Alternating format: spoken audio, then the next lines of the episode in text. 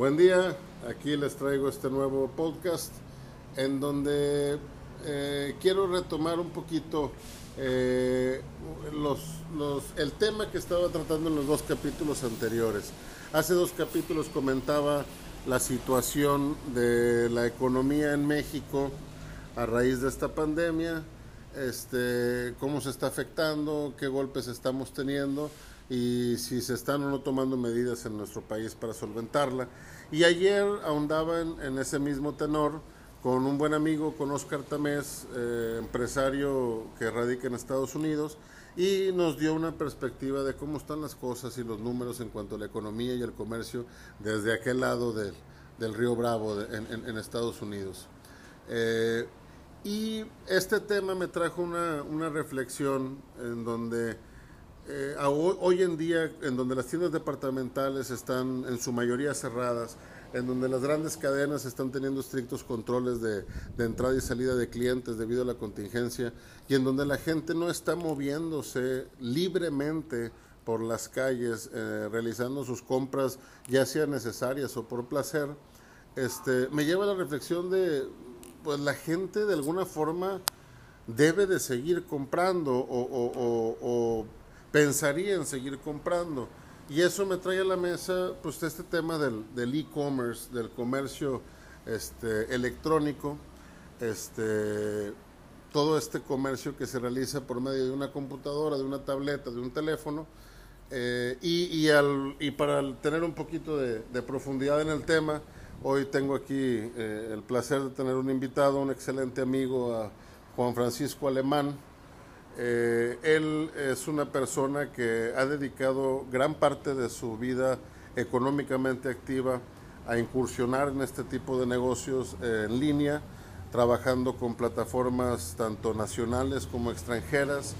Eh, ha tenido la oportunidad de, manejar proveedores, ya no digo en otro país de nuestro continente, inclusive en otros continentes, teniendo ahí este, eh, pues que elaborar tratos por las cosas por su nombre, no tratos internacionales eh, eh, en pro de, sus productos para su venta, distribución, almacenamiento y demás. Es una persona con mucha, mucha experiencia en el tema. Le pedí de, favor que nos apoyara ahondando en el mismo y, tuvo la amabilidad de, darnos este tiempo. Aquí estoy con, con Francisco Alemán. Paco, ¿cómo estás? Arturo, ¿cómo estás? Muy buenas tardes. Muy contento. Muchísimas gracias por la invitación. Estoy muy contento de poder platicar contigo. No, no, no, el gusto es mío, Paco. Este, pues vamos entrando un poquito en tema.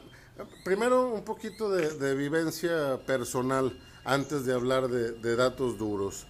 ¿Cómo, ¿Cómo nace para ti el tener un negocio de ventas por Internet? ¿Qué llevó a Francisco Alemán a dedicarse de tiempo completo a este negocio por internet? Bueno, eh, principalmente por urgencia. Yo nunca he vendido nada en toda mi vida. En el año 2008 yo trabajaba para una cementera muy grande aquí en Monterrey y fue cuando pasó la crisis financiera de Estados Unidos y después en todo el mundo. Eh, por ejemplo, el dólar estaba en 9 pesos y se fue hasta 14 pesos. Eso orilló a muchas empresas a hacer despidos masivos. Me tocó ser despedido de la cementera. Yo estaba recién casado. A la semana de haber perdido mi trabajo, mi esposa me confirmó que estaba embarazada. Así que se me puso muy difícil la situación. Me puse a pensar cómo generar ingresos para poder protegerlos. Y ahí fue cuando pensé en vender vestidos de noche y de cóctel, enfocándonos en esos nichos, ya que a la mujer le gusta mucho comprar. Nunca había vendido nada y fue hasta ese momento que le tomé amor a las ventas. La primera plataforma que yo utilicé para vender en línea fue Mercado Libre. Generamos muy buenos ingresos, pero dos años y medio después hubo situaciones, eh, por ejemplo, la inseguridad del país, y preferimos dejar de manejar esos productos, ya que almacenábamos todo, toda la mercancía se almacenaba en casa y en bodegas. Nos tocó lamentablemente perder mucha mercancía y mucho dinero. Por lo mismo, me puse a, buscar más opciones, ya sin tener mercancía en casa. Tú sabes la historia de cómo la pasamos después de dejar de vender en Mercado Libre. Economía familiar realmente golpeada, al igual que la salud de mi esposa y de mis hijas. Pero bueno, eh, todo pasa por algo y siempre es para mejorar. Me puse a buscar plataformas de venta ahora en Estados Unidos. Después de meses de investigación, encontré que la mejor plataforma para vender en Internet en Estados Unidos en ese momento era eBay. Okay. eBay estaba... eBay, eBay podemos decir que es un, un equivalente a Mercado Libre, pero en Estados Unidos. Así es. Así es. Ahorita ya es global, pero sí, en aquel momento estaba nada más en Estados Unidos. Ok. Y bueno, seguí investigando sobre eBay y encontré algo que me cambiaría completamente la visión de los negocios en línea, el dropshipping. A ver, ¿puedes repetir el término, por favor? Sí, claro, dropshipping. Dropshipping. Eh, eh, ¿Qué es el dropshipping, Paco? Muy bien, ahí le va. El dropshipping básicamente es vender productos que tú no tienes en tu posesión. No se maneja inventario físico. Todo es directamente con un proveedor. Ejemplo, yo veo una hielera en Amazon en 20 dólares. Lo que hago es hacer cambios en el título, en la descripción del producto y una leve modificación en las fotografías. Y yo la publico en eBay por 33 dólares. Lo publico, la gente lo encuentra, la gente lo paga y con ese mismo dinero que me pagaron, yo voy a Amazon y lo compro. ¿Ok? Amazon lo que va a hacer es enviar directamente el producto a el cliente. Yo jamás lo, lo, vi el producto, jamás lo toqué. Ok, ok. En una transacción así, por ejemplo, mi ganancia después de pagar comisiones, ya que eBay cobra comisiones y también PayPal, es de 8 dólares por un producto que yo no tengo en manos. Ok, ok. Ahora, e, esto, digo, mucha gente lo, lo ve como, como algo, pues no sé, como un hobby o, o vender de forma eventual algo que, que se les atraviesa o que tienen la oportunidad, pero mm, en tu caso, pues fue una, una cuestión de, de imperante necesidad el, el, enfocarte de manera formal. Y por lo que veo, pues te, te, llevó bastante trabajo, ¿no? O sea, no, no es tan sencillo como, como pudiera pensarse. Así es, no es nada sencillo. Lamentablemente mucha gente no, no está dispuesta a esperar dos años de picar piedra en internet para ver resultados pequeñitos, quiere ver resultados inmediatos y mucha gente se va del negocio. Pero la gente que, puede aguantar ese tiempo, equivocándose, con pérdidas y aprendiendo, logra buenos resultados. Eh, yo, bueno, a partir de los dos años, dos años y medio, pude ver buenos resultados en eBay. Y ahí me di cuenta de que de este negocio tú puedes vivir muy bien y que el dropshipping solamente es el inicio. Hay mucho más por hacer. Entonces, eh, pues se pudiera decir que este mundo del negocio por internet, eh, pues es igual o, semejante que, un negocio en físico, en el sentido de, que se necesita tenacidad y, y, y se necesita eh, aguantar una curva de, de, ingreso que al principio, pues me imagino que inclusive no debe ser suficiente. Así es, al, al principio de pérdidas, hay que estar dispuesto a tener esas pérdidas porque es aprendizaje. Ese aprendizaje te va a dar mucho más ganancia en un futuro. Pero al principio sí es muy sufrido, es bastante sufrido y bueno, siempre hay que adaptarse al cambio. Claro, Por ejemplo, claro. eh, ahora eBay y Amazon están más saturados. Ya cada día hay más gente que hace el dropshipping tradicional, el cual es comprar en Amazon en Walmart, en Sears, Overstock y demás proveedores para vender en eBay. Y cada día hay más competencia. ¿Qué hay que hacer en este caso? ¿Qué he hecho yo en lo personal? Buscando una manera de generar más ingresos y para evitar caer en competencia con los demás vendedores, lo que hice fue buscar una cantidad grande de proveedores de diferentes nichos por internet. Me puse a hacer muchas llamadas, sin exagerar, fueron más de 400 llamadas buscando proveedores en Estados Unidos, de los cuales pude cerrar 55 citas y ya después de cerrarlos, me fui a visitarlos a California, a Florida y a Las Vegas para cerrar todo formalmente y hacer un trato eh, legal, un trato bien para vender en Estados Unidos y para vender en México. Al final de esas llamadas que hice y de esas citas que cerré, solamente me quedé con 12 proveedores excelentes, mayoristas y fabricantes eh, que me han permitido hacer este negocio. Pero me costó meses de llamadas, no fue fácil, fueron muchos meses de llamadas y al final de cuentas valió la pena la inversión de tiempo y de, dinero en los viajes. Entonces, digo, se, habla de, de, bastante esfuerzo en, en, varios rubros. Ahora, tú que ya te lograste establecer en, en, el mercado en línea, ¿te animarías a poner una tienda en físico? Ahorita, bueno, en este momento no lo, no lo tengo contemplado. Tengo pensado iniciar en internet también servicios, no solamente vender productos, sino también servicios para muchos mayoristas aquí en México. Por lo mismo, no me, por lo pronto no me, no me animaría hacer un negocio en físico. Ok, ok. Ahora, eh, eh, esto fue, pues, eh, es una, una forma resumida de tu historia en, en, en este mundo del comercio electrónico. ¿qué, ¿qué, ha pasado? ¿Qué, ¿Qué, has visto tú eh, en, tu experiencia estando en este medio, ¿qué, ha estado sucediendo ahora con esta, con esta pandemia, con este claustro eh, forzado y, consciente de guardarnos en casa para evitar el contagio? ¿Qué, ha pasado en el comercio electrónico con esta gente que, que se encuentra ahorita en casa? Bueno, mira, yo he visto diferentes situaciones mucha gente se ha beneficiado de comprar sin salir de casa. Se está dando cuenta que no tiene que manejar y estar en el tráfico una hora y todo puede llegar a la puerta de su hogar. Muy sencillo.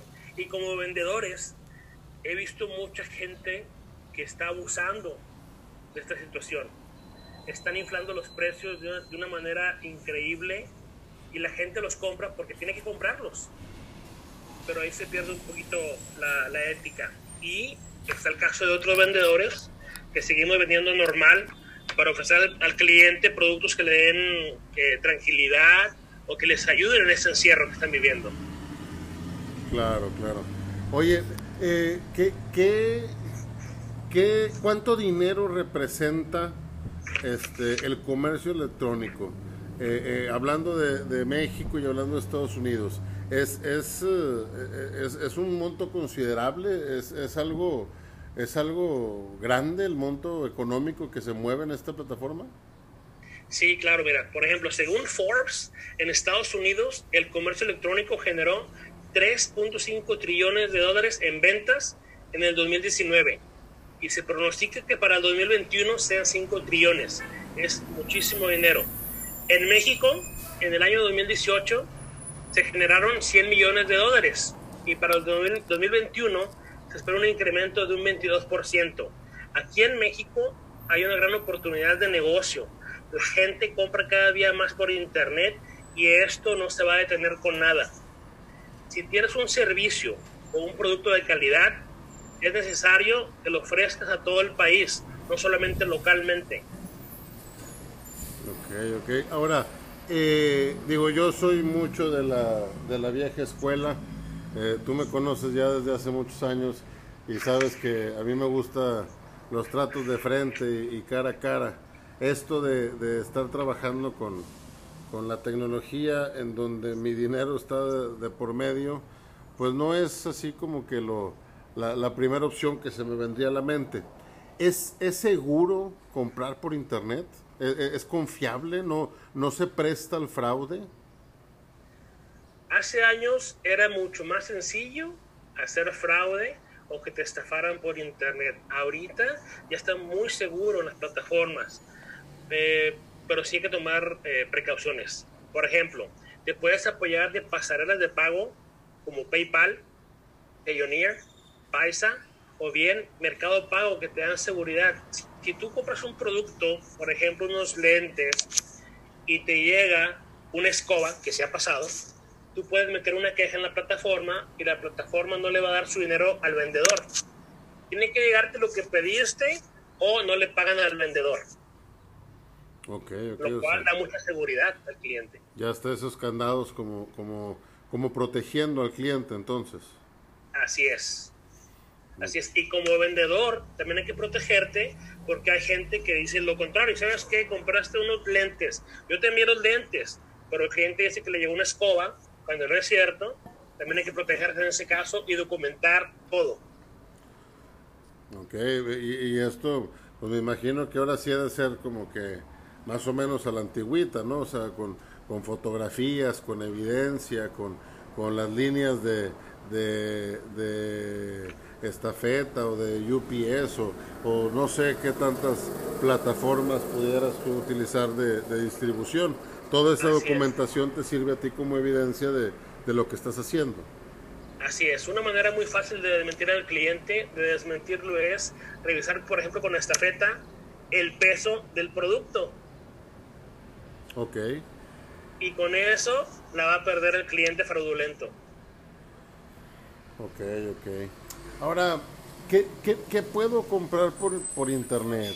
¿Pudiera llegar a un punto que, eh, digo, me queda claro que, que, que, por ejemplo, puedo comprar eh, muebles o, o, artículos electrónicos o a lo mejor consumibles de oficinas, libretas, plumas, etcétera, juguetes para los niños y demás. Pero llegará el punto o existe, no sé si exista, eh, plataformas en donde me permitan, por ejemplo, comprar el, el, el súper, por ejemplo. Así es, por ejemplo, en Estados Unidos van mucho más avanzados que nosotros. En Amazon ya puedes comprar todo eso por internet y te llega el mismo día. Compro el súper por internet y me llega el mismo día. Así es. Ah, caray. Está increíble, está increíble. En México yo pienso que tal vez sean unos ocho años más para que se pueda hacer esto. Pero sí, ya puedes comprar en Estados Unidos todo lo que tú quieras por internet.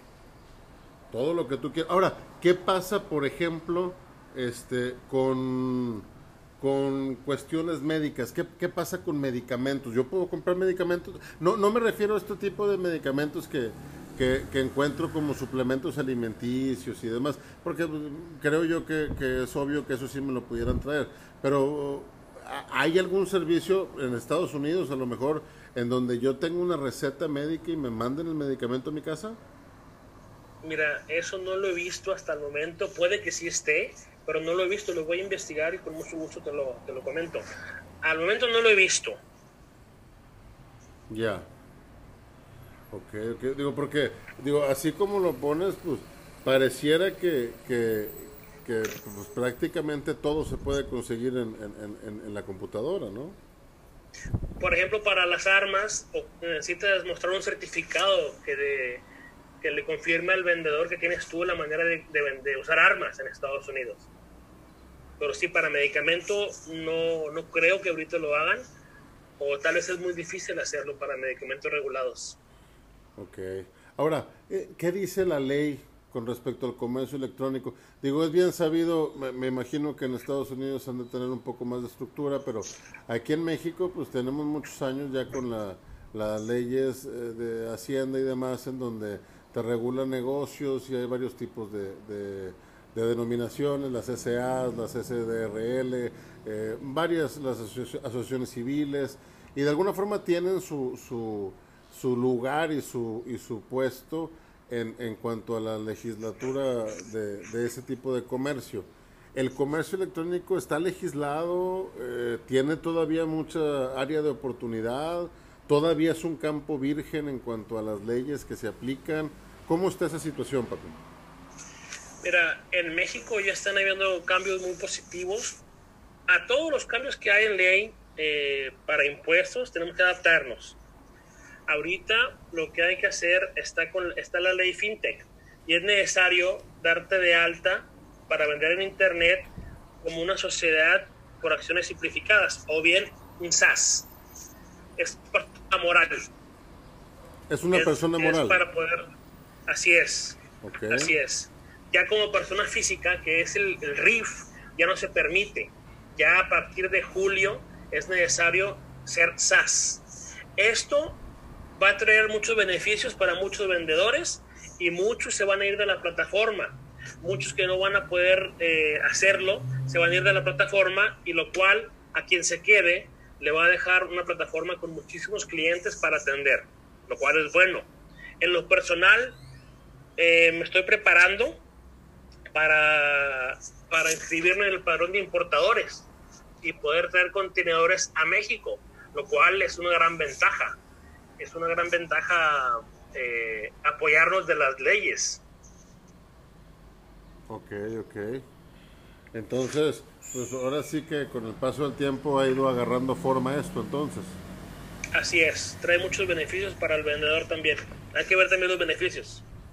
Sí, ahora, eh, ¿esto le quita empleo a la gente?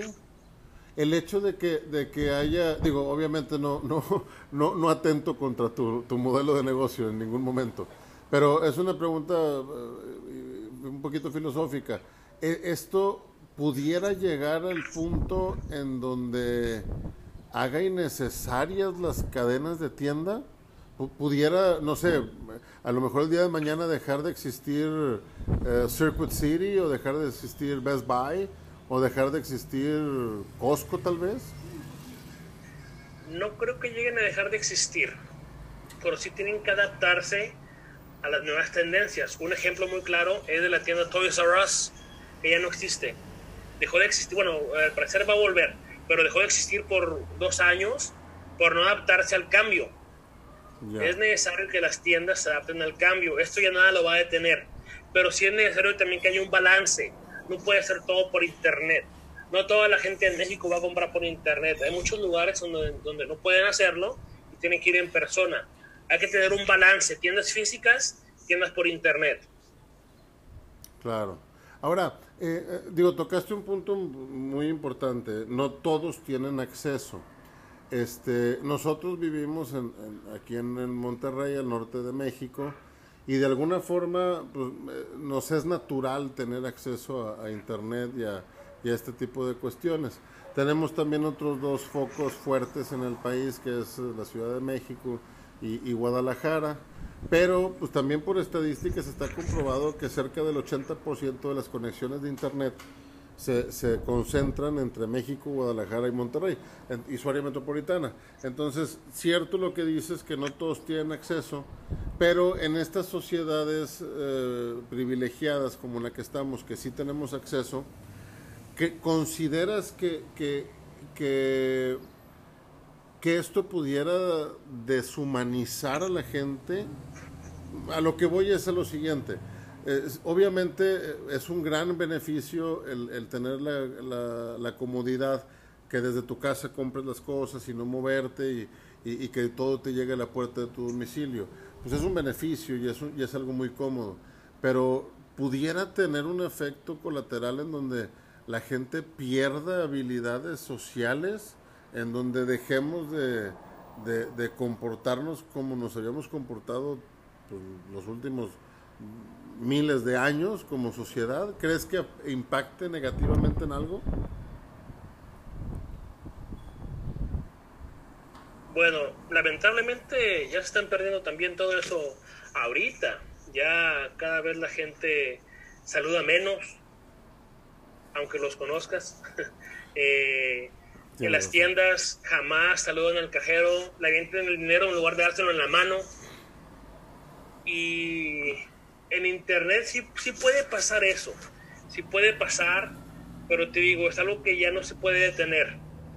En lo personal, yo siempre hablo con mis clientes, siempre le mando a mis clientes un mensaje de agradecimiento por su compra, eh, después de la compra y después de que les llegue el paquete. Pero no todos lo van a hacer así. Sí se va a perder mucho el toque humano, como tú lo comentabas. Ya. Ya, yo, yo creo que, que, al final de la historia pues es importante, ¿no? Pero también tocas un punto que es cierto, digo, mucha, mucha regla de cortesía y de urbanidad se ha ido perdiendo, inclusive antes del comercio electrónico, ¿no? Este, Así es. Pues la cosa es, eh, es aprovechar los beneficios del sistema y, y, no dejar de, de educar a nuestros niños y de inculcar valores, ¿no? Así es. Entonces, eh, digo, tratando de, de, cerrar un poco el, el, el tema, eh, esta pandemia, irónicamente, lo digo con esa palabra porque pues una pandemia no pudiera tener connotaciones positivas eh, de primera mano, pero pues pudiéramos decir que, que ha resultado en un impulso a, este tipo de negocios en línea. Eh, sí, mira, hay de todo. Hay casos de gente que yo conozco que, que se les han incrementado muchísimo las ventas porque tienen artículos que la gente requiere. Y hay casos de gente que vende artículos que no son tan esenciales que han dejado de vender por completo.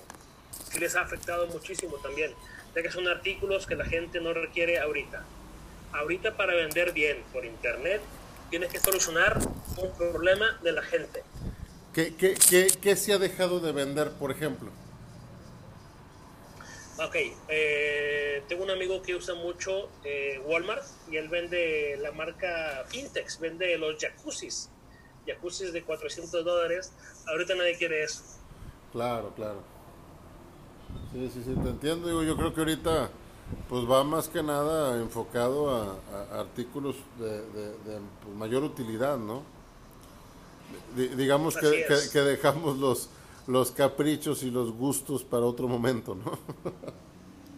Así es, así es. En lo personal, yo estoy vendiendo muy bien en Estados Unidos, en eBay, el antibacterial a un precio justo, envío del mismo día con un proveedor que tengo en Florida y la gente está contenta. Recibe, es ganar, ganar.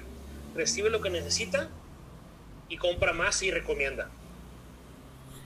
No, Paco, pues qué, qué, qué gusto este, escuchar que, que, hay gente como tú que, que no, no, capitaliza la desgracia humana y no se aprovecha de, de las tragedias para, para, sacar provecho.